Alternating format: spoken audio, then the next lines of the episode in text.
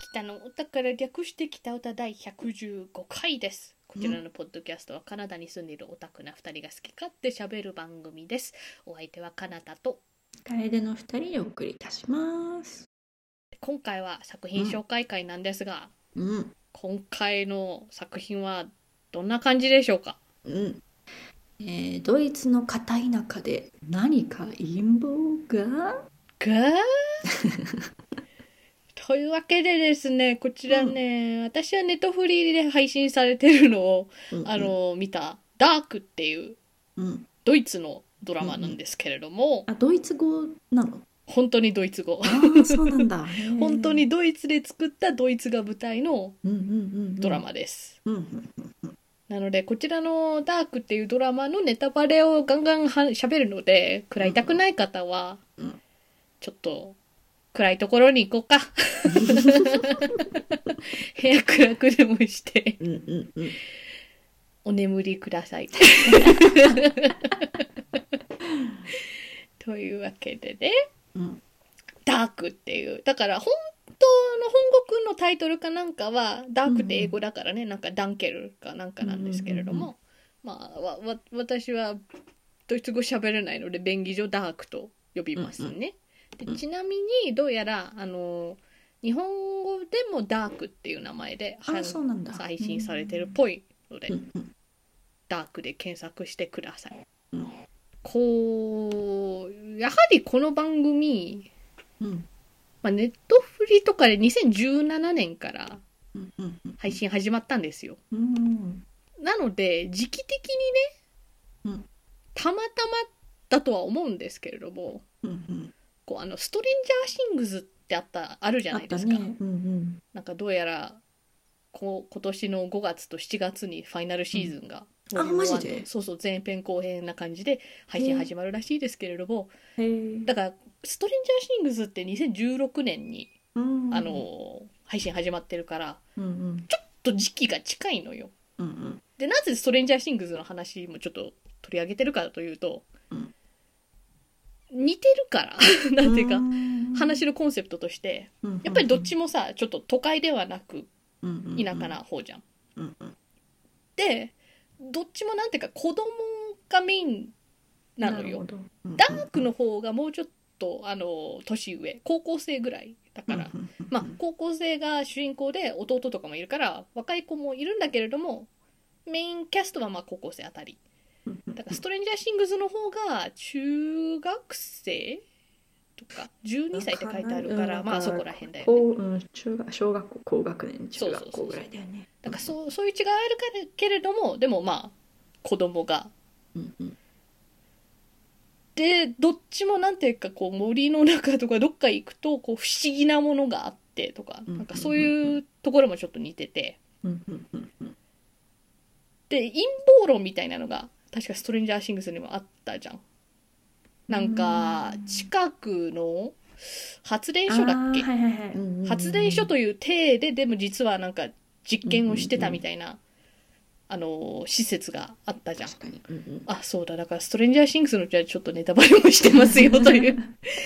注意をね入れなきゃいけないってわけですねうんうんちょっともう遅いうんであのこのダークにも原子発電所うんうん。が近くにあってだからそこで実はみたいな陰謀論的なのが流れてるみたいなのがあるのようんうんだからなんかそういう設定だけを聞くと結構似てるところがあってうん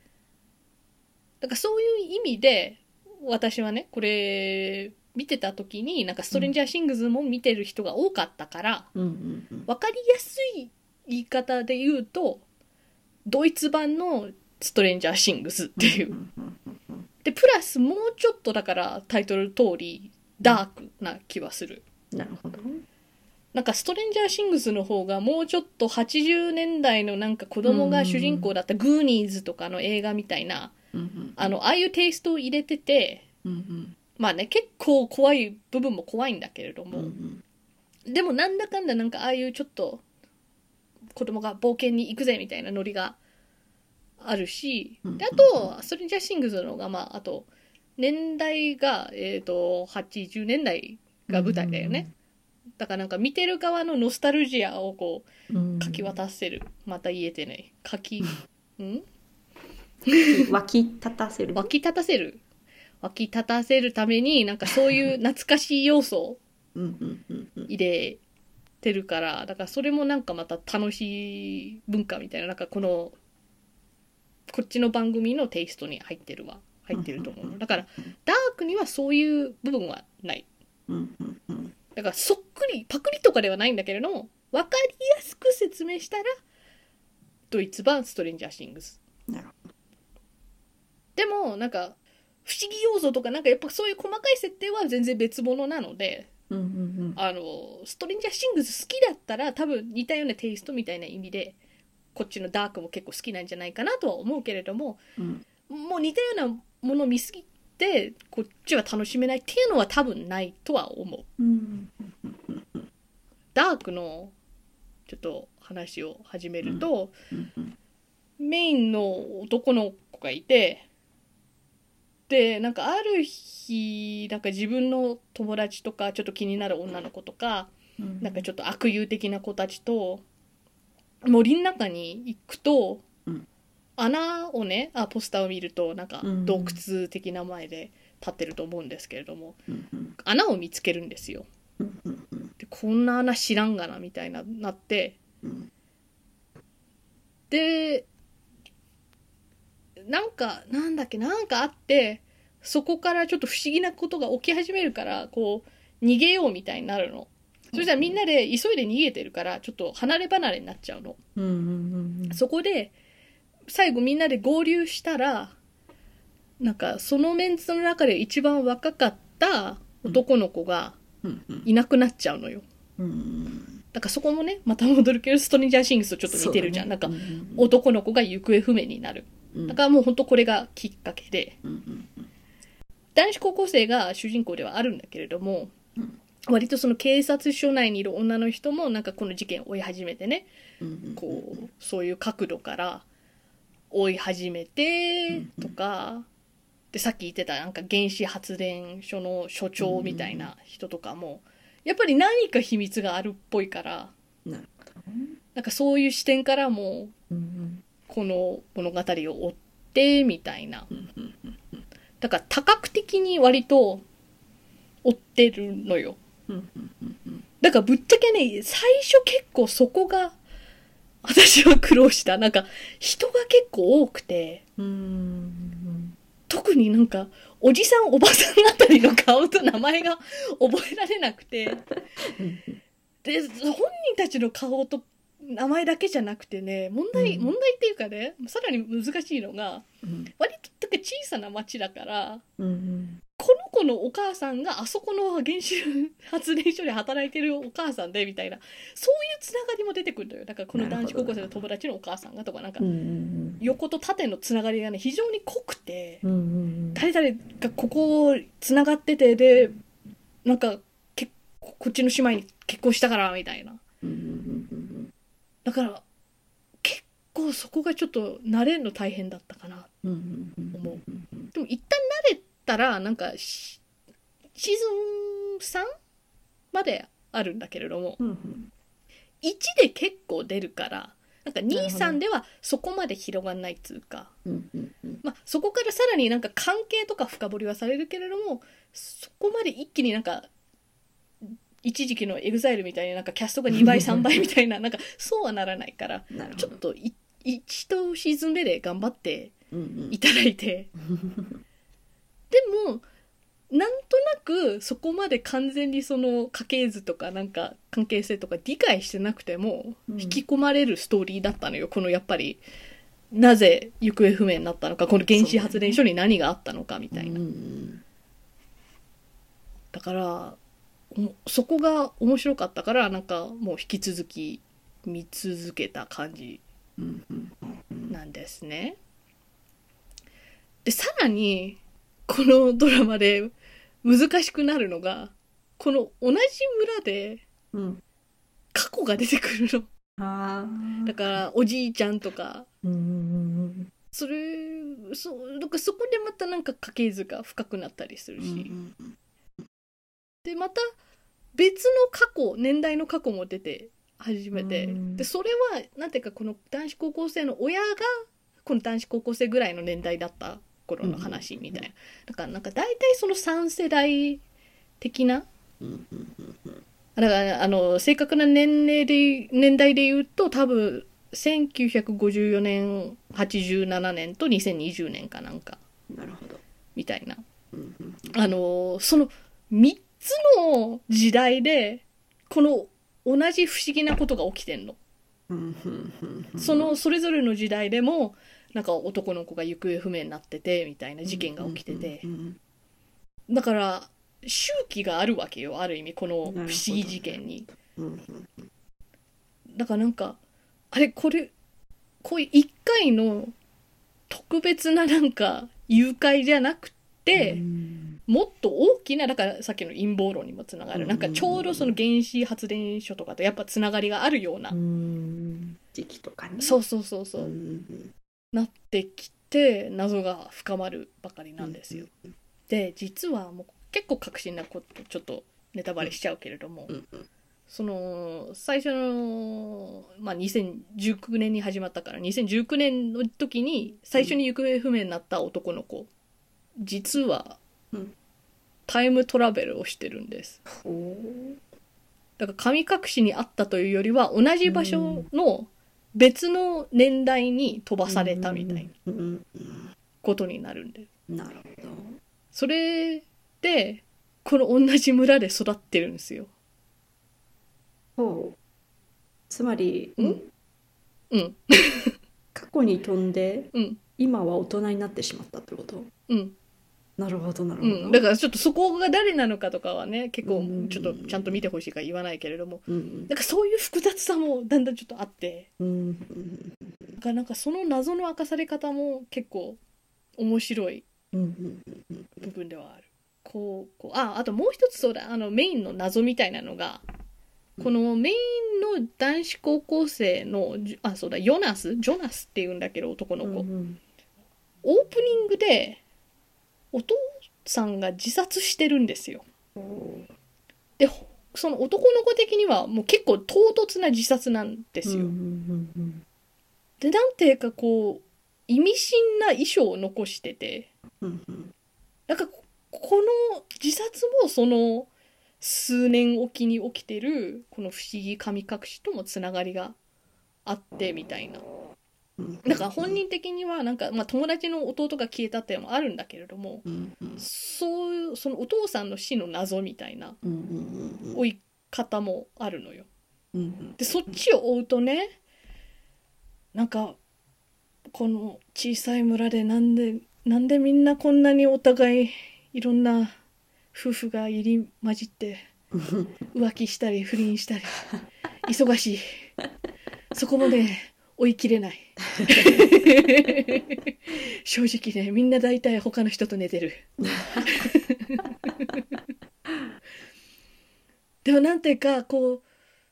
こうそういう展開ってアメリカドラマでね、よくある気がすんのうんなんかグレイズ・アナトミーとかハウスとかでも同じキャスト内でこっちで破局してこっちの2人がくっついてこっちがささらに破局したらなんか別の人と、あのーくっついてこっちは元さやに戻ってみたいなだからそれ はなんていうか同じキャスト内で多分その視聴者 を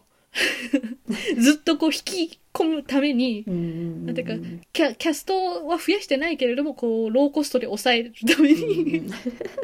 お互いみんななんかお互いでなんか付き合い始めるみたいなうんうんでもなんていうかここのも浮気とか不倫はなんとなくだけど私の受け取り方としては、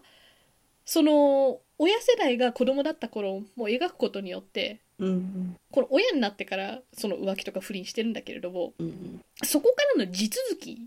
なわけよ。うんうんうんその高校生だった頃のなんか恋愛とかなんかいざこざとかあったからそこからの感情のひなんかずるずる引きずっててこうなったみたいな一応バックグラウンドがあるからあんま打足感がないっていうかなんかここれもその人間ドラマの面白さに一応貸してる部分かなとはうんうんうん思ってだからなんかその親同士のいざこざがまた子に引き継がれてみたいなのもあって、だからなんかそこら辺も多分ねこの作品のテーマだと思うの、まあ、3世代描いてるってもあるけれども、こうこのこの世界ここの村ってか町であの引き継がれるものみたいな割とじゃあなあのー謎もあるけどヒューマンドラマも結構うんうんうんしっかりしてそうな感じ。そういう感じうんうんうんだからちょっと展開としてはゆっくりめかもしれない、うんうんなんかその謎が明かされるのが結構なんかアクション映画みたいなテンポじゃなくて、うんまあ、多角的だからっていうのもあるけれども、うんうんこっちのキャラはこれを知ってるけれどもこっちは知らないみたいなのうんうん非常に多いから結構複雑ではあると思う、うんうんうんなんかまた戻っちゃうけれども、ストレンジャー・ティングスの方がもうちょっと一本筋で、なんか、割と単純な、そうだたね単純っていうか、でもここれ悪い意味の単純じゃなくて、うんうんうん本当なんか筋一本をその、うんうんしっかり描くみたいなうん形だとは思う。だからダークの方が、なんかこのシーズン3でね、終わってね、うん結構などんでん返しがあるんですよ。ほうこのシーズン1、2は割とその街で、まあ、タイムトラベルはあるけれどもうんこの街内でなんていうか完結してたのがうんうん2の終わりでそのヨナス君がいいなと思ってた女の子がいてって最初ね森の中で言ったけれども、うんうんその女の子が死んじゃうのよ。うんなんだそれでどうしようって思ってたら、うんまたポータルが開いて、うんなんか未来の彼女だったっけななんか別の、だから未来人が来て、うんえみたいな。急にまためちゃくちゃなんかこう、今までは過去だったのに、未来という、うんあの方向に開いてって、うんうんえ、どうなんのみたいな感じで渡されたんですけれども、なんかシーズン3になると1、2よりかなり SF チックにはなる。うん作風変わるってほどじゃないけどなんか急になんか今までこ地図こんぐらいでこうこの世界終わるのかなって思ってたのがなんか急に3倍ぐらいの大きさの地図になったみたいな感じだかうんうんうんらおおみたいなでも個人的にはなんか最後のその風呂敷の畳み方は結構納得いいく畳み方だったからうんうんうんちょっとそこはさすがにねあのネタバレしないんでうん皆さんの目でなここれはどういうことなんだみたいなうんうん見ていただきたいですね。うんで3シーズン見てだから終わりを見て、だから謎の人物みたいなのがね結構多いのよ。うんうんよく出て何か怪しいことしてるけどこいつ誰なんだみたいな人物がいて、そうその人たちが誰なのかも私は知っている状態だからその知っている状態で、またシーズン1から見たらちょっと面白いかなとは思う。なるほどね見方が変わるもんねそうそうそうそううんうんうんでもなんか派手さもないそういう意味じゃ SF とかにもなるんだけれども、うん割とこのポスター通りのなんか暗いうんうん絵面っていうかうんうんが多いしなんか派手なアクションとかもあんまないし、うんあの私はねドイツドラマはこれぐらいしかちょっと見たことないんだけれども、うんでもやっぱりなんかハリウッドとか日本の作風とはまた違う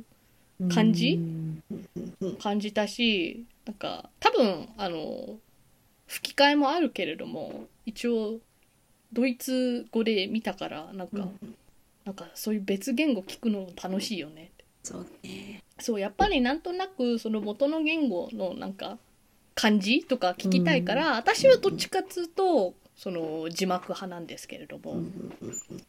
でもここのドラマもねだから字幕で見てうん前回の作品紹介会でも紹介した「転校生なんの」あの「Girl from Nowhere」それもタイタイ語タイ語でいいのかな、うんタイ語で見たから字幕だったんですけれどもうんうんなんか他の番組は見ながらこう作業とかできるんですけ ど字幕はねちょっとそこが弱点ですよね、うんうんちゃんと画面見てないとうんうんうんドイツ語は何言ってるか分かんない確かに確かタイ語もちょっ と何言ってるかわかんないドイツ語は「やー」ならわかるはいってうんうんでもそれだけじゃこのストーリーはあのーあの理解できないから複雑そうだもんねそ特うにそうちゃんと全部読まないと結構うんうん分かんなくなるだからちょっとそういう弱点があるなと思ううん見るスピードが私かうん格段に落ちちゃう吹き替えうあんじゃああの字幕版だとうんなるほどね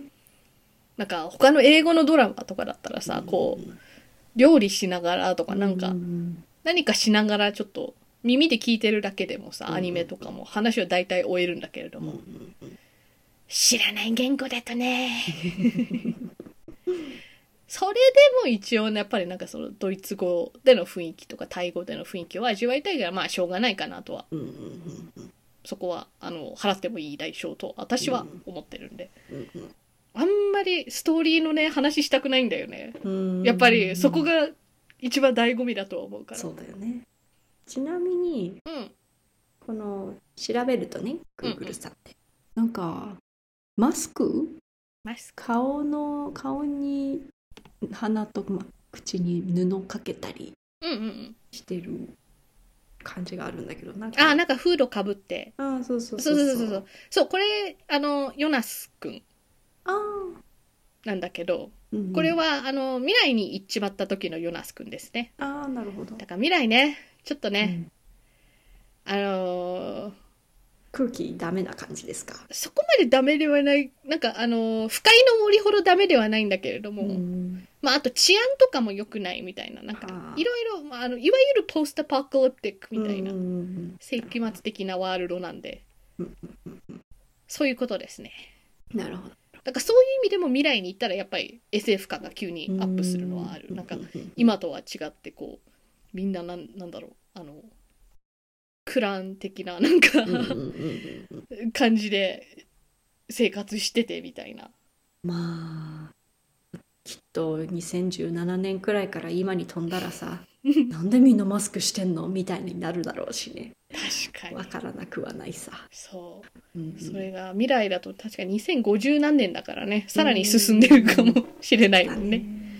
だからなんかあとそうドイツ語だからね細かいことは分かんないけれどもなんうかんどの俳優さんもこうこうニュアンスとかなんかうん「サトル」ってなんだ繊細な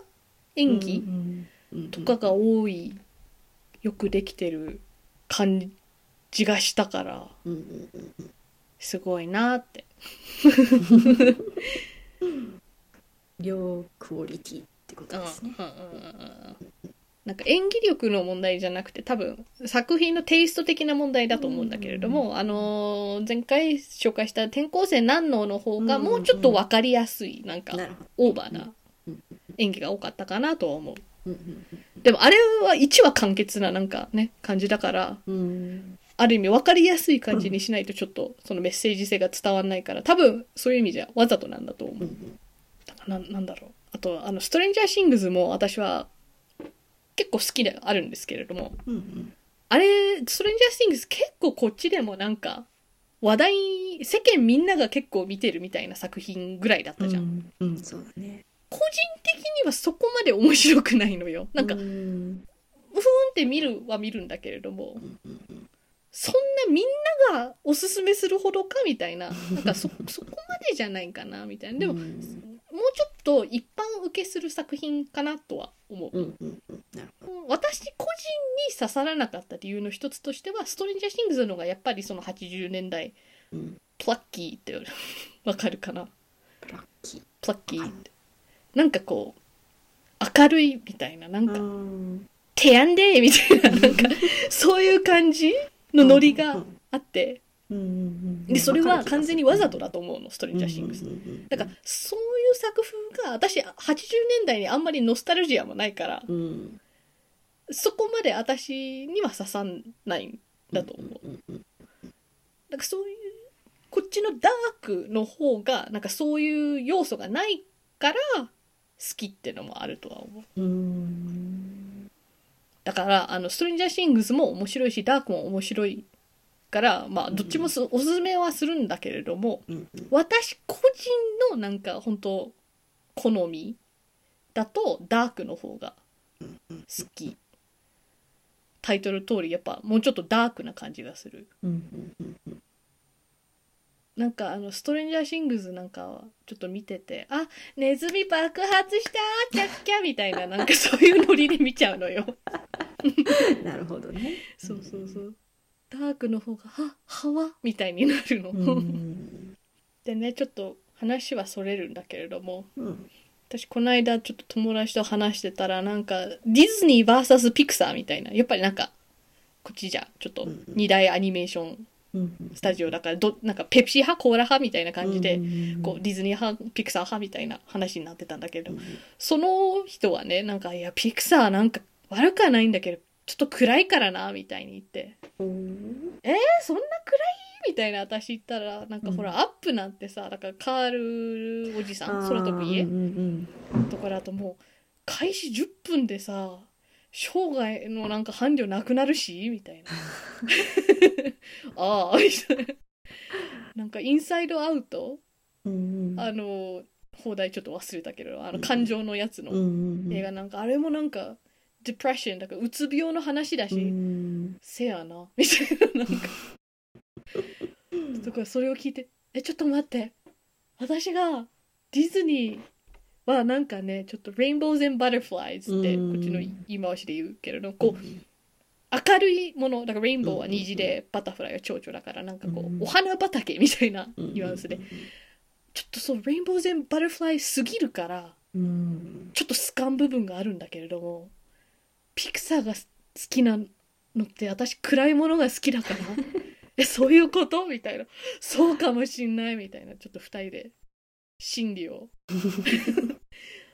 まあピクサーも言うて明るめだけどねなんかうんうんう作ん作品群の中ではうんうんうんでもディズニーとピクサーを比べたらちょっとピクサーの方が確かにちょっとよく死ぬよなみたいなココもピクサーだったそう そっかあれなんかもろ死後の国の話だから死者めっちゃ出るやんうんうんうんあとさ「ファインディング・ニモ」もさあーしょっぱなで確兄かに弟とお母さんが確か食われるよね、うんうんやばってそれもねある意味人生大変だし、そうそうそうねあのあとそういう、まあ、あの死とかうんうんそういう感情とかそういう割と身近なものをうんうんうんうん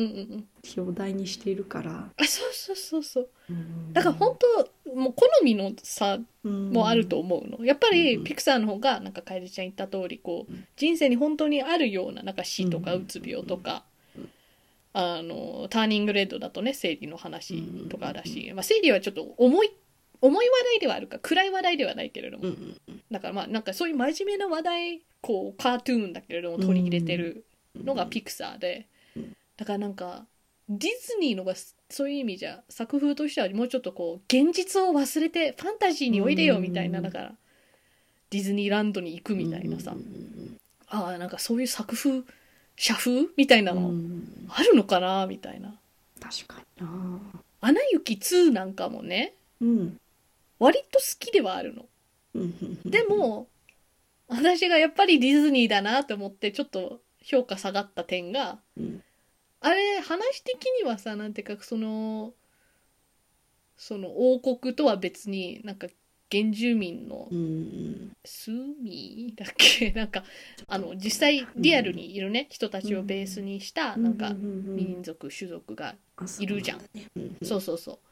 あの本当にフィンランドかなんかにいるうん人たちをモデルにしたらしいんだけれども、うん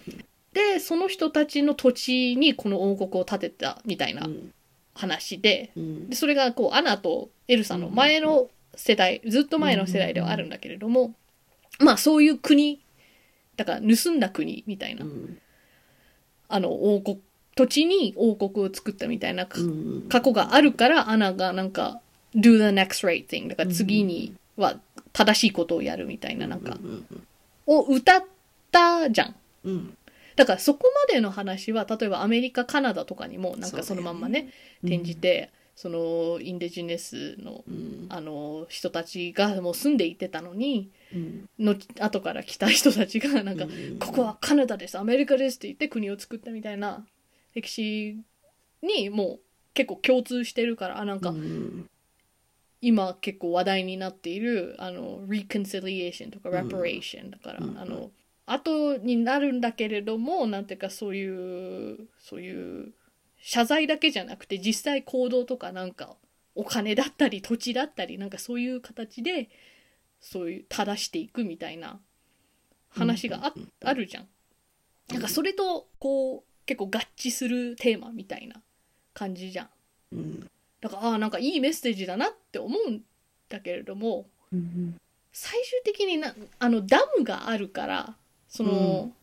その人たちが住んでいてた土地にこのいらないその人たちがいらないって言ってたダムを作ることによってこの王国の安全が守られてみたいなうん構図になってたじゃん。だからその人たちのためを思うならダムを壊して、まあ、自分たちの王国を犠牲にするみたいなうんうんうん選択をするじゃん。うんでもディズニーだなって思ったのがこの後で。でもなんかエルサのマジカルパワー で王国は大丈夫じゃんセーフじゃんそうだねみんなハッピーみたいな、うんなんかそこの展開があーご都合主義みたいな ちょっとこう結局その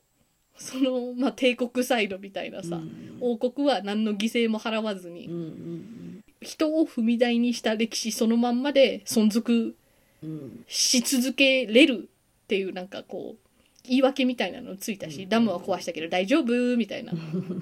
だからそこら辺がちょっとこうさっき言った「Rainbows and Butterflies」ってちょっとこうお花畑展開っうんだなうんていうのが私の的にはあの作品のなんかちょっと不満だった点なのよ。でもだから逆に言うとそういう現実のなんか reconciliation reparation とかの話から目をそらしたいとかなんかうんそういうのとは別でこの「アナ雪2」という映画を楽しみたいっていう人向けなんじゃないかなとうん思ったピクサーは要するにあの明るく見えて実 は私好みのそういうそういう闇があるある作品っていうのはなんか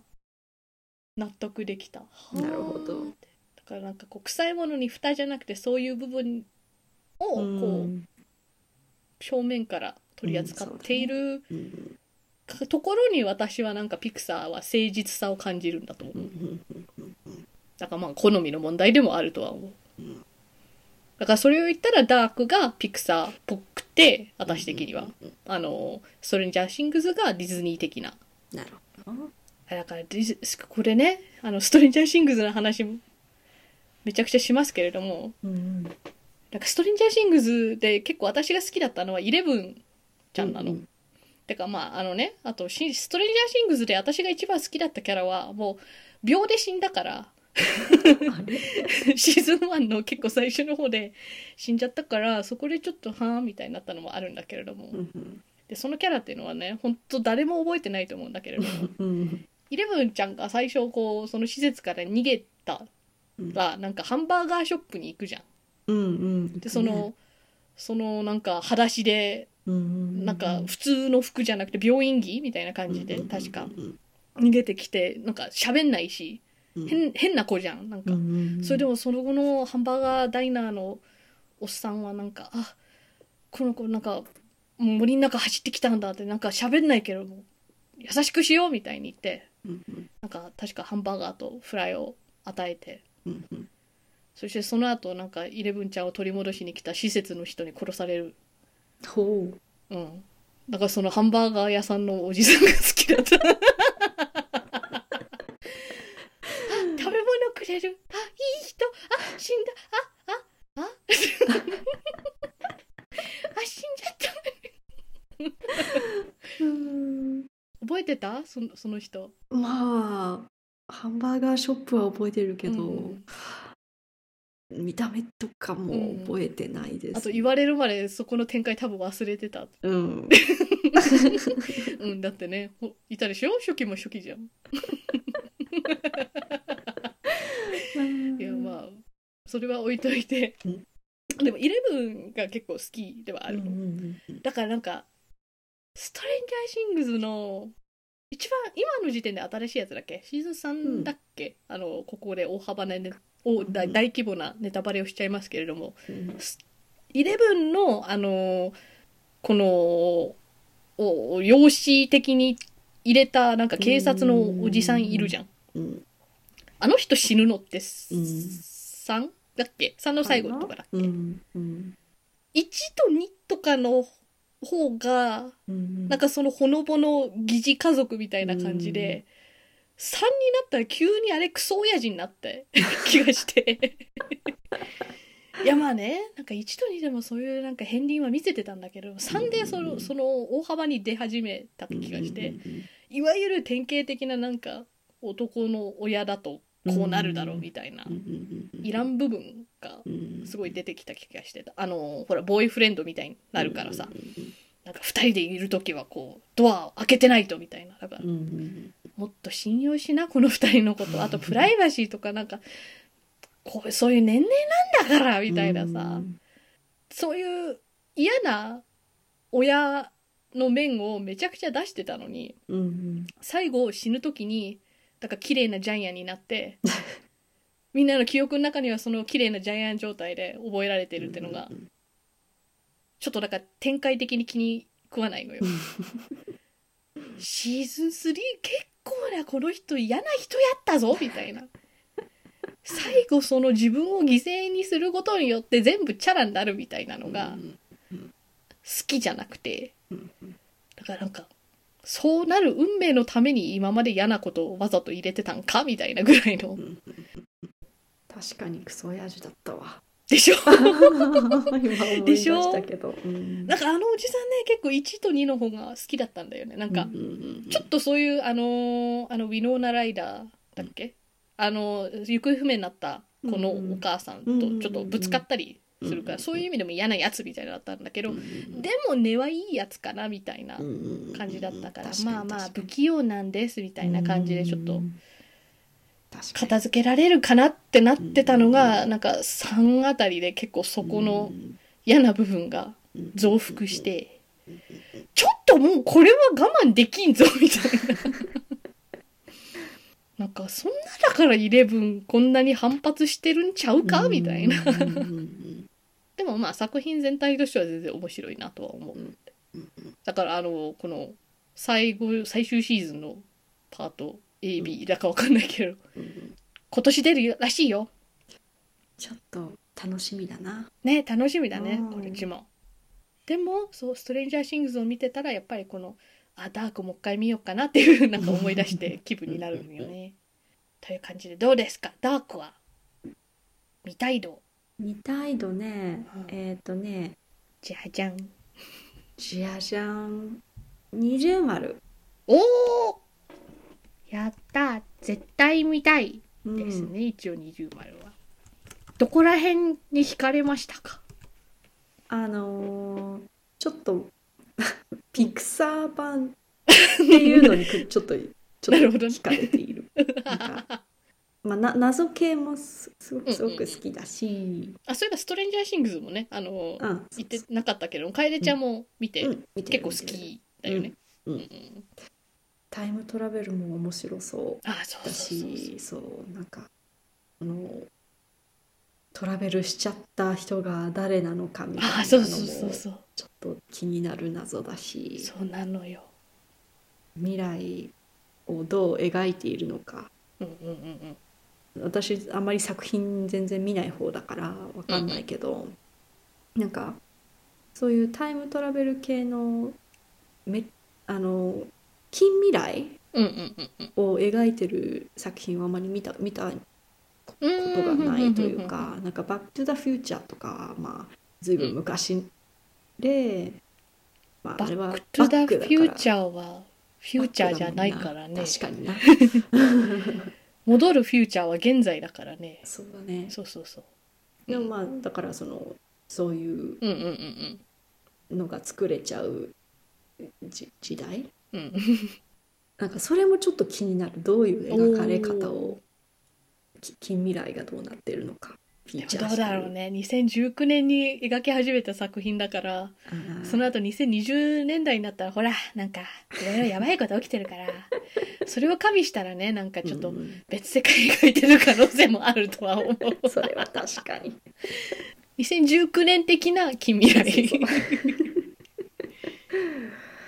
まあなのでなんか気になるおお部分がーうんうんあたくさんある気がする。やったー、うん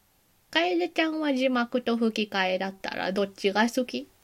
吹きあ吹き替えじゃない字幕だね。あやあっぱりニュアンスとかうんうんうんまあもちろんねうん吹き替えもそういう技術をうん伴ってこう作られるだろうからうん全部伝わら